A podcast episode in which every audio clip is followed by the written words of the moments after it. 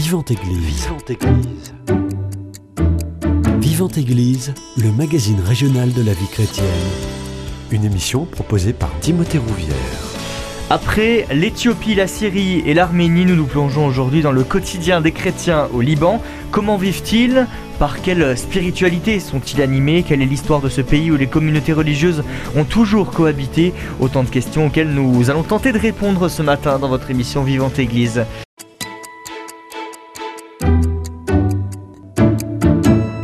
Et pour en parler, j'ai le plaisir de recevoir Pierre Blanchard et Bertrand Perret. Vous êtes tous les deux délégués à l'œuvre d'Orient dans notre département, la Haute-Garonne. Bonjour à tous les deux. Bonjour. Bonjour. Merci d'avoir accepté mon invitation. Pour commencer et pour euh, emmener un petit peu les auditeurs à plusieurs milliers de kilomètres d'ici, euh, le Liban, d'un point de vue géographique, c'est où? Alors le Liban est au fond de la Méditerranée. Au fond. Et c'est un pays qui est nord-sud. Donc il a une façade et puis il a des montagnes. Il fait 250 km de long, du nord au sud, et entre 40 et 70 km de large. Ce qui représente à peu près 1,1 du département des Landes. C'est-à-dire que c'est un tout petit peu plus grand que le département des Landes. Ah oui, c'est tout petit comme C'est petit, oui. Mm. Et en plus, c'est au carrefour de trois continents. Et oui. L'Afrique, l'Asie et l'Europe. Ça veut dire qu'on peut dire que c'est un pays qui est très stratégique s'il est au carrefour de ces trois continents. Oui, oui, et qui a été envahi à plusieurs reprises. Hmm, on va en parler bien évidemment. Tout petit pays, le Liban, mais avec une histoire très ancienne, très ancienne, souvent morcelée, car envahi à de maintes reprises. Racontez-nous un petit peu le, le début de l'histoire du Liban. Alors le, le- le Liban a été habité par tout un tas de peuples, dont les Cananéens, et qui dont, dont fait mention euh, la Bible, Hmm. et les Phéniciens qui ont eu une civilisation très très brillante. Ils ont même inventé l'alphabet qui nous sert actuellement.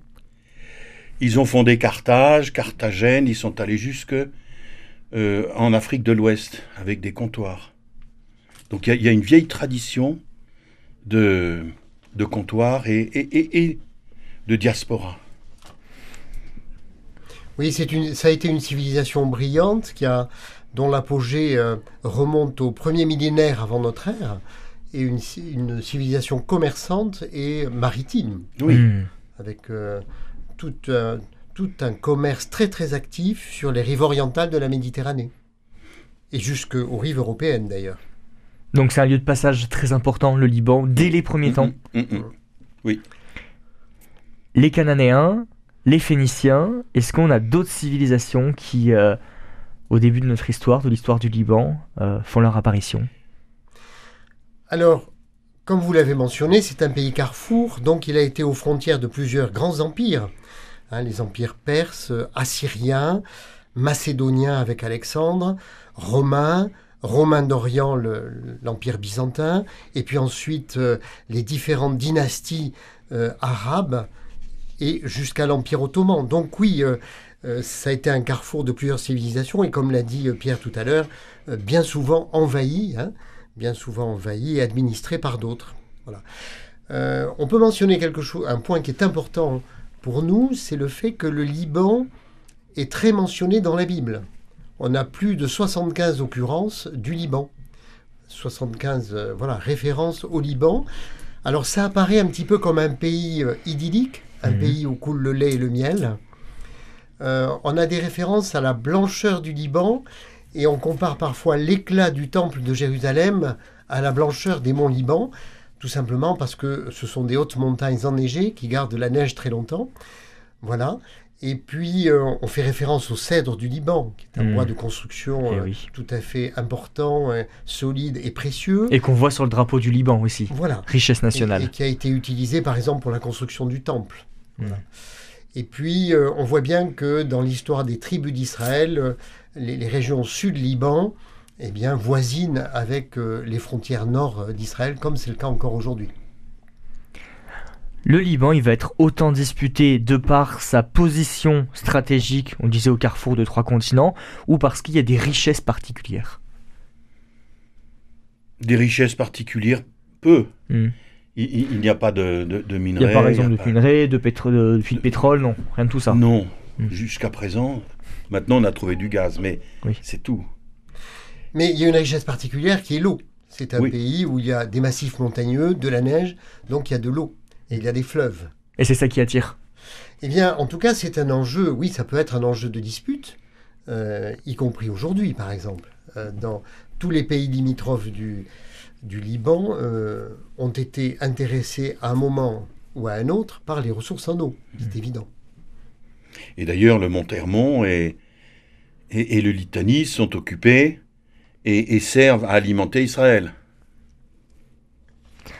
On le disait, le Liban est très présent dans la Bible. Euh, et c'est là aussi que les premiers chrétiens vont faire leur apparition.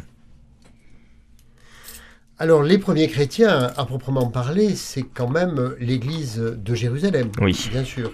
Et puis, c'est ensuite la, euh, on va dire, la mission des différents apôtres et de leurs disciples dans euh, des régions du bassin méditerranéen oriental. Par exemple, Alexandrie en Égypte, la Mésopotamie, mais aussi évidemment ces régions euh, nord d'Israël et évidemment euh, le, Liban, la Syrie, l'Asie mineure qui est au-dessus. Mais il est évident qu'ils sont aux premières loges de l'expansion chrétienne au tout premier siècle, oui. Hmm. Justement, ces chrétiens, comment ils vivent? Comment ils- cette communauté s'est implantée, justement? Alors, ces chrétiens, eh bien, ils ont été, euh, euh, je dirais, concernés par tous les événements historiques des Oui. premiers temps de la chrétienté, notamment les, les débats et parfois les disputes entre les différentes communautés qui ont été euh, parfois alimentés par euh, ce qu'on appelle les grands conciles. Il a fallu, euh, comme vous le savez, des grands conciles pour déterminer de façon, de façon on va dire, assez euh, définitive et carrée les grands concepts, les grands dogmes de la foi chrétienne. Et donc les communautés se sont parfois positionnées en fonction de ces différents, euh, de, de ces différents conciles.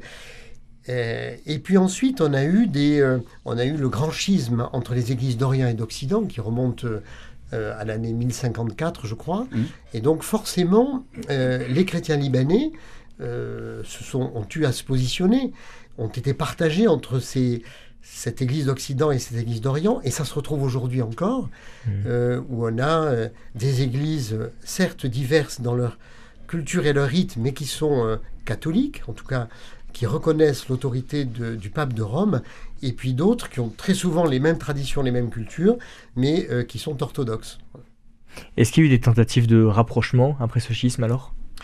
Oui, au cours de l'histoire chrétienne, il y en a eu de multiples, notamment au cours des derniers siècles, Mm. où un certain nombre de communautés orientales ont cherché à retrouver l'unité avec Rome. Et donc, c'est ainsi que dans la plupart des églises d'Orient, vous avez un courant majoritaire qui est orthodoxe, et puis partageant, encore une fois, bien souvent les mêmes liturgies, les mêmes cultes, les mêmes traditions, vous avez donc euh, une branche qui est euh, rattachée à l'Église catholique, ou en tout cas qui reconnaît l'autorité du pape de Rome. Euh, on cite par exemple euh, bah, les Grecs orthodoxes et les Grecs catholiques qu'on appelle melkites. Hmm. Voilà. Alors concernant le, le Liban, c'est un peu particulier parce que on a euh, un poids très important de l'Église maronite. Oui. Mais je voudrais rajouter, par exemple, qu'entre les Grecs orthodoxes enfin, que les, et les Grecs melkites, les Grecs melkites forment une, une, une église qui a un patriarche. Et donc ce patriarche est élu par un synode Mhm. euh, de l'église melkite et ratifié par Rome. Mais c'est le synode qui, qui, élit sûr, le hein. patriarche. Oui. Et entre, co- comme disait Bern- euh, Bertrand, les Grecs orthodoxes, les Grecs catholiques se retrouvent dans les mêmes liturgies et de temps en temps ils vont à la messe euh, dans, dans l'église d'en face parce que bah, c'est, la bonne heure. ou- Hmm. Vous voyez Oui, oui, où ils se marient aussi Ah oui. entre communautés, bien Mm. sûr. Oui, oui, tu as tout à fait raison en mentionnant que, bien que reconnaissant l'autorité de Rome, euh, ils ont leur processus, effectivement, de désignation, de nomination de leurs responsables. Alors, on, on peut dire deux mots de l'église maronite quand même. hein. Oui. Euh, pourquoi cette église euh, euh, s'appelle maronite et, et comment elle se positionne par rapport à par rapport euh, justement aux différentes églises. Oui, alors l'église maronite est en fait une église syriaque Hmm. qui euh, après le concile de Nicée, est restée rattachée à Rome. Cette partie est restée rattachée à Rome. Et les autres parties ont quitté. Ont quitté l'obéissance à Rome, si j'ose Hmm. dire. Mais ça, c'était à la, à la fin du 5e siècle. Ah oui. Donc c'est pas récent. Et ça s'était créé sur l'Oronte, en Syrie. Donc c'est un fleuve qui se jette au nord du Liban. Et vous avez eu après deux rameaux différents, celui d'Alep, qui est resté euh, longtemps euh, fort, et celui qui, est, qui a émigré vers le Liban, aussi du fait de persécutions, et qui sont installés dans une vallée qu'on appelle la Wadi Kadisha, Mhm. la vallée sainte, et en même temps, bah, comme ils étaient- ça, ça leur permettait de, de, de- de résister. Et dans cette vallée qui est quand même assez, assez difficile, certains patriarches sont venus se réfugier dans les grottes pour échapper aux, aux Turcs, aux Ottomans turcs, qui les persécutaient et qui leur demandaient beaucoup d'argent. Et puis, donc, ils- ben, ils ont survécu là. Oui, je, crois que c'est tout à fait important de mentionner le poids de l'Église maronite au Liban, qui n'est pas la seule, bien sûr, mais qui est prédominante, qui euh, aujourd'hui euh, est euh, associée donc à l'Église catholique de Rome, et qui a joué un rôle très important, comme l'a rappelé Pierre, dans finalement la cohésion et la résistance des chrétiens libanais dans les montagnes et justement dans ces vallées euh, difficiles d'accès. Alors je crois que Sama- Samaron ou Samaroun est Oui. une figure, hein, c'est un moine euh, qui, a, vu- qui a vécu une vie ascétique, mais avec un grand rayonnement, je pense, au IVe siècle ou Cinquième siècle. 5e siècle, oui. Donc euh, c'est un courant très ancien et les Libanais se reconnaissent dans cette figure et, et entretiennent sa, sa mémoire. Mhm. Et, et- et on peut dire que leur foi est très forte. Ah oui, c'est la question que j'allais vous poser. Leur foi est très forte. Mais je dirais que il y a une vallée qui s'appelle euh, euh, la vallée de Zahlé, tout ça, qui est derrière la montagne quand on vient de l'ouest, La Beka. la Beka, entre deux chaînes de montagnes. Et là, il y a assez peu de maronites, ce sont surtout des, des- des byzantins, grecs orthodoxes, grecs catholiques. C'est très curieux de voir ça. Vous l'avez dit, la religion chrétienne au Liban, elle a été euh, mise à mal par la conquête arabe et les croisades. Ça, ça a beaucoup marqué aussi la communauté chrétienne. La, la conquête arabe, pas tant les croisades, parce que Mhm. les, les croisades, c'était des chrétiens, et, et ça leur donnait... euh, la- Il y a eu des conflits en tout cas entre chrétiens aussi lors des croisades. il y a eu des conflits, mais il y en avait avant. Mhm. Il y a eu des conflits, il y en a eu encore euh, au, 19, au au 20e, euh, entre certains villages, au 19e, certains villages, et, et j'en reparlerai tout à l'heure pour la fondation de, de l'œuvre d'Orient. Mais entre villages maronites, de temps en temps, comme c'était des clans, ils se tuaient entre eux. Hmm.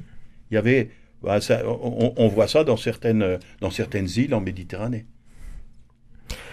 On va faire un bond dans le temps. 1943. Qu'est-ce que c'est 1943 Bah, c'est l'indépendance du Liban. Mhm.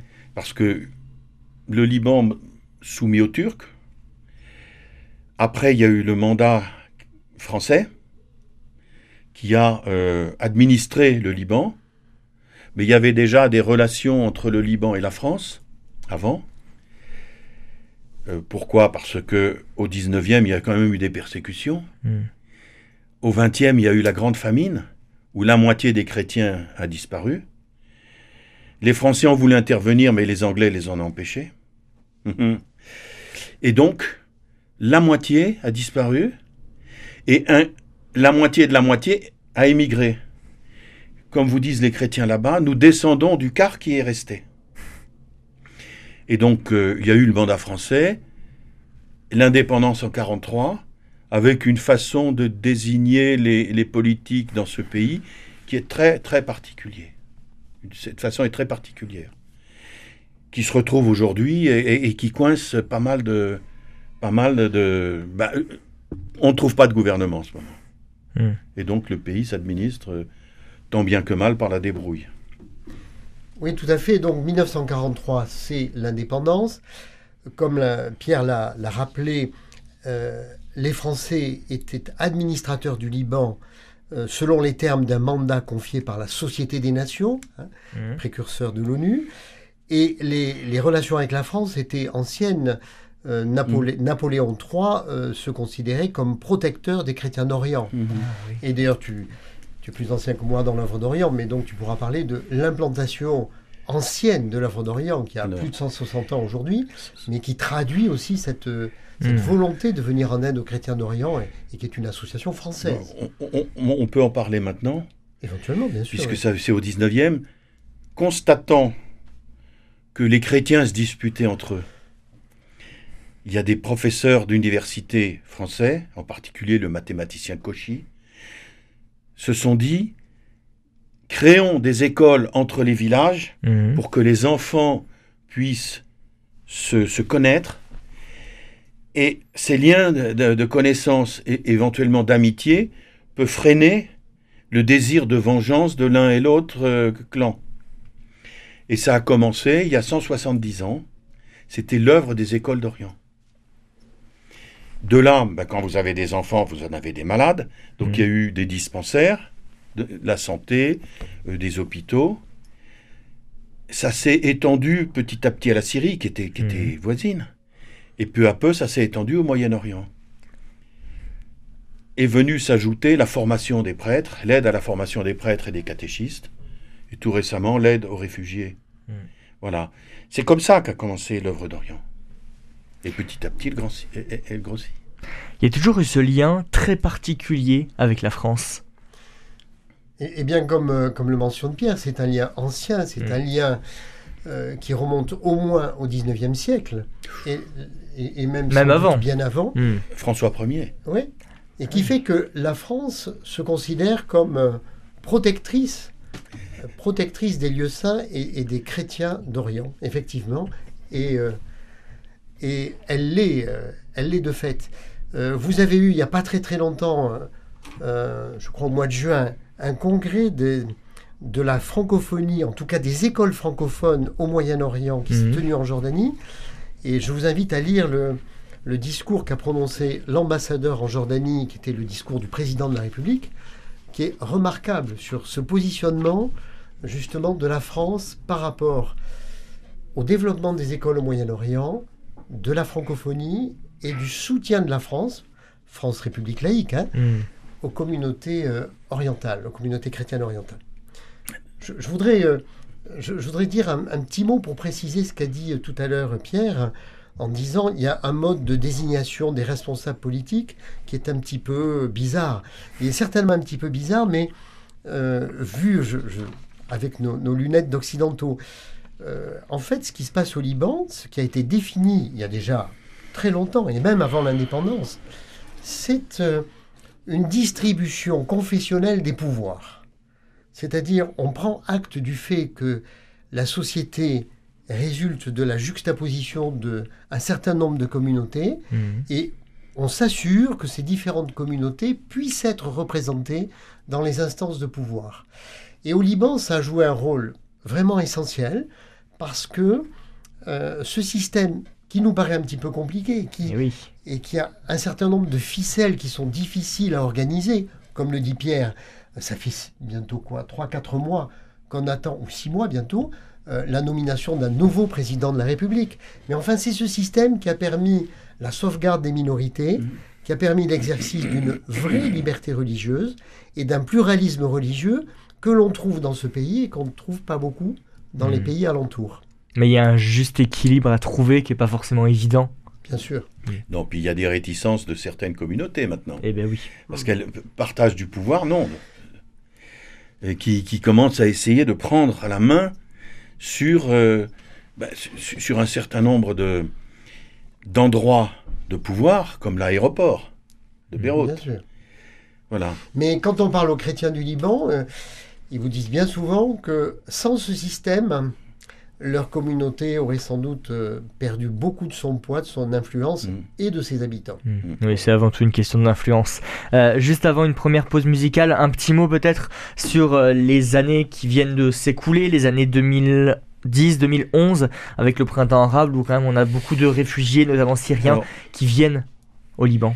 Moi, avant ça, je voudrais dire que un fait marquant, 1948, arrivée de 150 000 réfugiés palestiniens, Hmm. qui avaient été... Déjà une importante vague migratoire.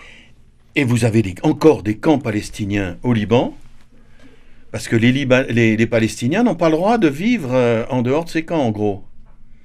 Ils peuvent pas se marier, n'ont pas, de- euh, ne- n'ont pas le droit de recevoir la nationalité libanaise. Donc ils sont de côté. Hmm. Il y a eu la guerre civile, 75-90, Hmm. où ils se sont vraiment euh, affrontés, tués. hein. Il, y a eu des, il y a eu des massacres. Je, je vais résumer. Et l'occupation par la Syrie, qui a profité de la guerre pour, euh, pour les occuper. Hmm. Dans l'histoire récente, je vais l'arrivée de 2 millions de réfugiés syriens sur, pour une population de 4 millions de Libanais. Ah oui, donc en fait on a presque Oui, 86 millions. À oui, partir, à partir de multiplié euh, 2011, par deux oui. population. Et la difficulté pour les Libanais, c'est que les, les réfugiés syriens reçoivent des subsides de l'ONU et les Syriens et les, et- et les Les la- Libanais. Libanais pas. Hmm. Ils occupent de ce fait des emplois moins payés, mais les Libanais n'arrivent plus à trouver d'emplois. Hmm. Donc vous avez un chômage qui, qui augmente. Et ils n'ont pas réussi justement à réguler cet afflux de, de population syrienne? En ce moment, C'est trop compliqué. en ce moment, l'armée Hmm. repousse les, les arrivées clandestines. Hmm. Ben, C'est très difficile. Comme vous le savez, donc la Syrie est dans un espèce de, de chaos euh, depuis 2011. Ouais, ça fait 12 ans hein, déjà. Ça fait 12 ans. Oui. Euh, ça n'est pas terminé, même si on a, on peut avoir le sentiment qu'il y a un début de stabilisation et qu'enfin ce conflit s'est caractérisé par un exode massif de population syrienne. Mm. C'est très difficile à réguler lorsque vous êtes le voisin immédiat. Hein, on peut penser à, à des conflits aujourd'hui en Europe et, ce que, et les flux de, de migrants qui arrivent dans les pays voisins. C'est un peu la même chose. Et euh, vous, vous pointez du doigt effectivement la grande difficulté que vit le Liban, qui déjà s'est construit comme une mosaïque de communautés avec ses équilibres difficiles et qui a vu arriver euh, donc les réfugiés palestiniens, 150 000 d'abord et puis à la suite de 67 d'autres à nouveau. Oui. C'est sans doute un des éléments d'ailleurs déclencheurs de la guerre civile en 1975. Et puis aujourd'hui, c'est 2 millions de, de Syriens. Par rapport à ce que dit Pierre, il a tout à fait raison. C'est-à-dire que euh, les Libanais, notamment les chrétiens, peuvent avoir le sentiment que euh, sont un peu les oubliés de l'aide internationale. Eh oui. Et notamment, euh, alors évidemment, euh, l'aide aux réfugiés qui vient des instances internationales. Et puis, vous avez les œuvres de charité ou de bienfaisance qui viennent du monde musulman et qui, qui peuvent concerner effectivement des, des écoles musulmanes, etc. Mais en tout cas, euh, les institutions chrétiennes ont tout à fait besoin de notre aide parce que euh, elles ne bénéficient pas beaucoup d'autres aides. Hmm. Des aides massives, en particulier par l'Arabie Saoudite, l'Iran. Voilà, Hmm. les grands pays donateurs, bien sûr. Hmm. Je vous propose qu'on fasse une première pause musicale dans cette émission. Pierre Blanchard, quel est le chant que vous avez choisi? Alors c'est un chant syriaque, un chant de Pâques, qui est chanté par une, euh, une Libanaise. Et vous, vous- vous verrez comment, comment c'est, c'est- c'est- c'est- c'est- Pâques est quand même l'espérance de la résurrection, mais en même temps, c'est, cette façon de chanter est déchirante. Hmm. Eh Il ben y on a écoute. quelque chose au fond. Eh ben on écoute ça justement. أيها الرب إلهنا يا ذبيحا رفعت على الصليب رفعت الخليقة نحو باريها العجيب. ندعوك استجب دعاءنا يا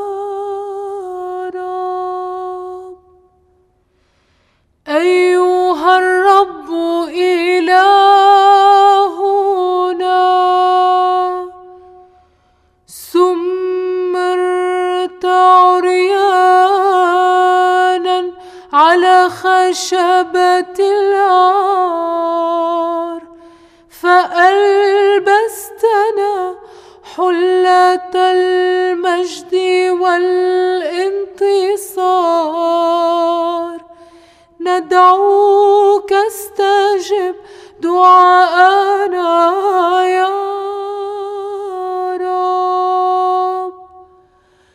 أيها الرب إلهنا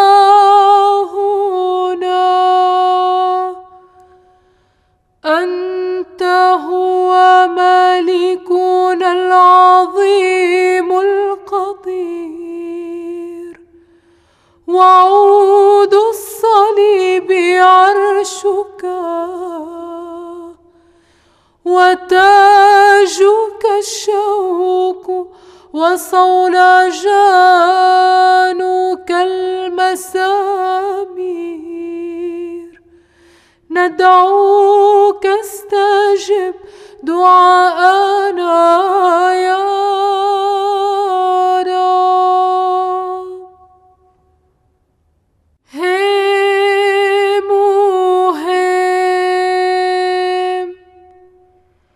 ارحمني يا الله فإن الإنسان ظامئ إلى دمي.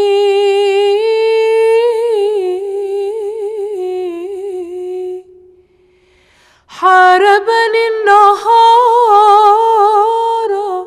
كله.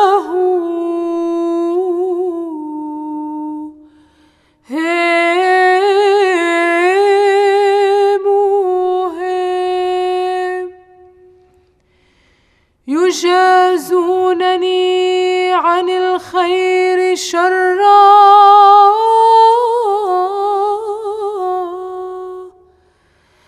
فتضحي نفسي مخزونا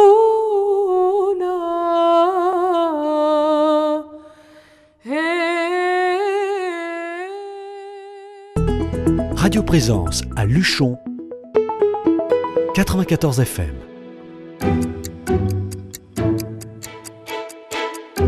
Vivante Église, Timothée Rouvière. De retour dans votre émission Vivante Église sur Radio Présence, je suis toujours avec Pierre Blanchard et Bertrand Perret, tous les deux délégués à l'œuvre d'Orient 31. Euh, messieurs, vous vous êtes récemment rendus sur place au Liban. Euh, Qu'est-ce que vous avez vu?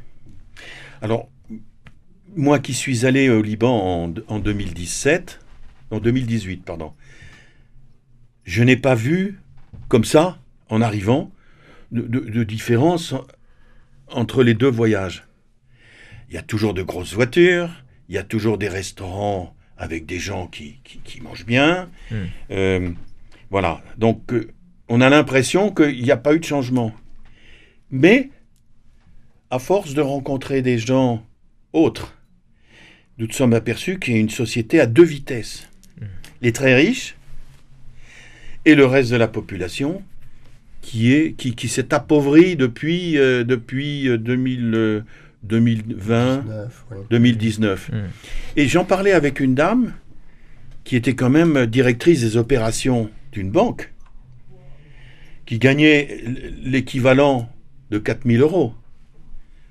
Aujourd'hui, avec la, la dé- déli- enfin, la- la dégringolade de la livre libanaise, Mm.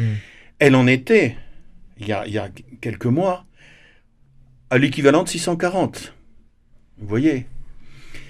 Et vous avez des gens qui sont payés en livres libanaises pour le travail, mais on leur demande de payer en dollars euh, la nourriture, euh, les services, l'électricité, tout ça. Mm. Donc ce sont des gens qui sont étranglés. Et, et vous avez des gens qui ne peuvent plus manger suffisamment. Oui, euh, pour compléter, aujourd'hui, vous avez, je crois, plus de la moitié de la population qui est sous le seuil de pauvreté, un taux de chômage galopant, une dévaluation de la livre qui, qui a été tout à fait spectaculaire, qui a perdu plus de 90% de sa valeur en 4 ans. Et il faut souligner ce qu'a dit Pierre, c'est-à-dire que c'est quand on regarde un tout petit peu et quand on parle aux gens, on a une société à deux vitesses. Et en fait, le déterminant majeur, c'est l'accès aux devises étrangères. C'est ce qu'on appelle la dollarisation de l'économie qu'évoquait Pierre. C'est-à-dire, il y a ceux qui ont accès au dollar, c'est le dollar, hein, et qui, euh, alors, de différentes façons, et notamment par la diaspora, voilà, Et puis ceux qui, euh, et, et puis ceux qui se- dépendent entièrement de la livre libanaise et qui vont se retrouver dans un état de très grande précarité. Alors, la diaspora peut envoyer et a, a de l'argent sur des comptes en banque, Mhm. mais les banques refusent de, Eh oui. de délivrer cet argent. Hmm. Ou en tout cas au compte-goutte. Oui, c'est ça. Donc, il y a un l'aide qui, qui est assez grande de la diaspora ne va pas là où il faut bien. Enfin, ne va pas bien là où il faut. Un Et- mot sur les chrétiens peut-être libanais. Euh, on sait qu'ils sont très pieux, très unis. Ça permet de faire face aussi à cette situation économique qui est très compliquée au Liban. Alors, effectivement, quand on est, euh, quand on est toulousain et qu'on va rencontrer les chrétiens libanais, il y a des éléments qui sont frappants. C'est la ferveur, c'est le nombre de participants dans les, dans les pèlerinages, dans les grandes célébrations. C'est euh, aussi une grande dévotion. Ce sont des formes un petit peu, je dirais, de pratiques qu'on peut avoir perdues chez nous, mais dévotion, par exemple, aux grands saints qui ont structuré euh, euh, la communauté chrétienne libanaise, Saint Maroun, Saint Charbel, Saint Trafka. Mhm. Euh, dévotion à Marie aussi. C'est Mhm. impressionnant, mais il y a plusieurs, euh, il y a plusieurs sites qui honorent Marie dans différents endroits et on sent que c'est un recours très très important, avec parfois d'ailleurs des relations avec des dévotions mariales en France. Donc c'est c'est vraiment extrêmement important. Et euh, par rapport à ce que vous dites, oui, euh, moi j'ai noté deux choses. La première, c'est que euh, la foi, la vie dans la foi, la pratique est vraiment un ciment de, euh, de la vie de la communauté chrétienne au Liban. hein. On sent que ça, ça soude les populations. Il faut savoir qu'aujourd'hui, on est, on est le 21. Et bien demain, 22, il y a encore une fête de Saint-Charbel. Tous les 22 du mois, il y a un pèlerinage absolument impressionnant de milliers de personnes Mhm. à Saint-Charbel. Donc ça structure la vie de la communauté. Et puis, nous avons eu la, la chance hein, de d'être euh, comment dire d'être un peu mis à disposition de d'associations chrétiennes euh, qui pratiquent la charité au quotidien dans les quartiers pauvres de, de Beyrouth. Et vraiment, euh, moi j'ai pu constater euh, l'implication très forte hein, de ces associations chrétiennes locales au service des plus pauvres dans des quartiers euh, véritablement multiconfessionnels et, et- et le soutien de ces communautés, notamment aux grands malades, hein, aux malades chroniques, Mhm. que les malades, que les familles ont beaucoup de mal à, à aider Parce qu'ils n'ont pas de médicaments. parce qu'ils n'ont pas de médicaments. Et, Mhm. et je veux dire que ces associations réalisent un boulot considérable en permettant l'accès aux consultations et la fourniture de médicaments. Autrement dit, il y a ces aspects-là, ferveur, ciment communautaire et œuvre de charité. Et la fourniture de, de nourriture. Et nous avons rencontré des gens qui étaient dans une détresse digne. Et ça, c'est très important à dire. Une détresse digne. Ils ne se plaignaient pas, mais on, on- on- on- on- on sentait que Qui souffrait Ah oui, beaucoup, Mm. beaucoup. Et, et, Moi- et- Ouais. Moi, j'étais, j'étais euh, je dois dire, ému par quelques situations comme ça, Mm. puisqu'il nous a été donné de visiter des, des malades et des familles de Mhm. malades, et euh, ils avaient été prévenus qu'ils auraient de la visite de l'étranger. Et, et ces malades et leurs aidants euh, s'étaient mis, comme on dirait ici, sur leur 31, c'est-à-dire que Mm. les gens s'étaient pomponnés, s'étaient fait Mhm. beau pour nous recevoir. C'était extrêmement émouvant, parce que nous, on n'arrivait qu'avec quelques boîtes de médicaments, etc. Oui. Et on était reçus, ce qui souligne tout à fait, je veux dire, l'attente, hein, je crois, de ces populations à cette solidarité euh, en provenance des chrétiens d'Occident. et ça leur fait beaucoup de bien de savoir qu'ils ne sont pas oubliés par nous. C'est très important. Mm. Et dans tout le Moyen-Orient, c'est comme ça. Mm. L'émission passe vite, très vite, il reste moins de 5 minutes. Euh, Peut-être nous dire un, un petit mot sur euh, ce que fait l'œuvre d'Orient Oui. euh, au Liban, tout simplement. Alors, l'œuvre d'Orient continue avec les écoles. Les écoles sont dans une, c'est dans un état catastrophique. La, la- la première fois où j'y étais, ils, prévoyaient, ils, enfin, ils avaient été prévenus par l'État qu'il faudrait augmenter les salaires des professeurs, et l'État avait dit on va compenser la différence. La loi les oblige à payer beaucoup plus. Ça a été multiplié par trois les salaires des, des, des enseignants, mais l'État n'a pas donné un sou les écoles sont dans une détresse énorme. Mm. Beaucoup de parents ne peuvent plus, les écoles catholiques qui représentent quand même plus de 30% Ah oui, De la ça. scolarité. de la scolarité, et scolarisent des chrétiens, des musulmans, des druzes, Mm. euh, n'arrivent plus, les, les- les parents n'arrivent plus à payer la scolarité. Et en plus, les enfants ne mangent pas à midi. Il y a une détresse des enfants. Ils arrivent le ventre vide. Mm. Donc c'est très mauvais. Et il y a quelques projets de culture pour nourrir les, les enfants. Mais euh, les écoles, 80% des écoles catholiques, chrétiennes, risquent de fermer dans l'année. Ah oui, donc c'est oui. demain. Comme a dit, comme a dit Pierre, c'est un enjeu considérable. C'est 30% de la scolarité. Et ce sont des écoles où, d'une part, l'enseignement est très bon. Deuxièmement, on cultive la francophonie. Oui. Et je crois que c'est très important parce que c'est le vecteur des valeurs que représente l'histoire et la culture de, de notre pays. Et ensuite, euh, eh bien, ce sont des, des écoles où on apprend la citoyenneté. Parce qu'on traite sur un pied d'égalité euh, les, les chrétiens, les musulmans, les druzes, les garçons, les filles. Voilà. Mhm.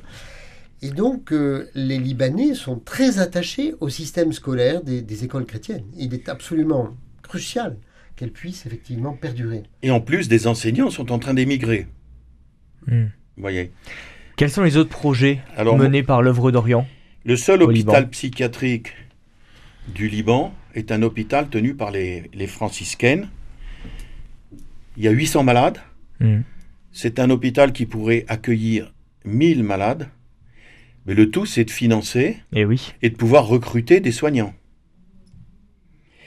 Ça, c'est un autre projet et, et on va prendre dans un autre cadre. Il y a un camp de Palestiniens ou chrétiens. C'était que des chrétiens qui étaient là à l'origine. Donc il y a 500 familles, sans identité, sans droit. Hmm. Sans, sans droit à l'aide médicale. Il y a 100 familles libanaises qui sont venues dans ce camp parce qu'elles se sont réfugiées c'est la pauvreté qui est venue, et, et sans famille syrienne. Donc il faut aider les sœurs à apporter les soins et financer l'achat de médicaments pour les malades lourdes, Mm. pour les maladies lourdes. Et il y en a. Et mais par exemple, quand nous sommes allés au, Lib- au Liban, chacun avait son stock de médicaments dans sa valise, Mm. et quelqu'un nous avait donné une valise pleine de médicaments. Et il y avait des médicaments spécifiques dans nos valises pour telle ou telle maladie, Eh le oui. cancer, le... Hmm. On arrive déjà à la fin de l'émission, je suis désolé. Euh, pour les auditeurs qui viennent d'écouter cette émission, qui sont euh, euh, sensibles à, à la question au sort des chrétiens libanais, comment on peut faire pour donner à l'œuvre d'Orient? Alors, déjà, allez à œuvre-orient.fr. Allez sur le site, vous avez des projets qui sont décrits déjà. Et puis sinon, est-ce que nous pouvons donner nos... Oui, vos contacts peut-être? Oui, alors, Bertrand. Alors, alors, oui, on, on peut s'adresser à nous. euh, bien sûr, je- on peut communiquer nos, nos données, mais euh, très franchement, la, la manière la plus simple aujourd'hui de donner un, de, de faire un don à l'œuvre d'Orient, c'est d'aller sur le site internet. Vous Mm. allez tout de suite avoir euh, un panneau, un bouton qui va vous dire faire un don Mm. et d'identifier les projets. Et aujourd'hui, les projets dont on a parlé, à la fois euh, évidemment le soutien aux écoles, le camp de Baillé, Mm. super important, euh, l'hôpital psychiatrique, euh, on va trouver ça. Autrement, nos, nos coordonnées, euh, vous- Le site internet sera le plus Oui. simple, je Oui, pense, pour les auditeurs. Et, et- et sur chaque projet, vous avez un code. Hmm. Donc, si vous voulez que ce soit aidé, ce projet soit aidé, eh ben, vous mettez le code. Mm. Soit sur le chèque, soit sur, euh, su- sur le don euh, direct En par. Internet. ça c'est super important. Bien mettre le code projet, on Mm. est sûr que ça va au bon endroit pour le projet qu'on veut soutenir. Un dernier point, euh, vous pouvez solliciter les responsables, Pierre Blanchard, Bertrand Perret, pour une intervention en paroisse euh, et pour une intervention dans les lycées, dans les écoles. On en fait pas mal. Pour sensibiliser, c'est Bien important. sûr, et, et on se rend compte que les lycéens euh, et même les collégiens sont très sensibles et très demandeurs d'informations sur ce qui se passe Hmm. de l'autre côté de la Méditerranée.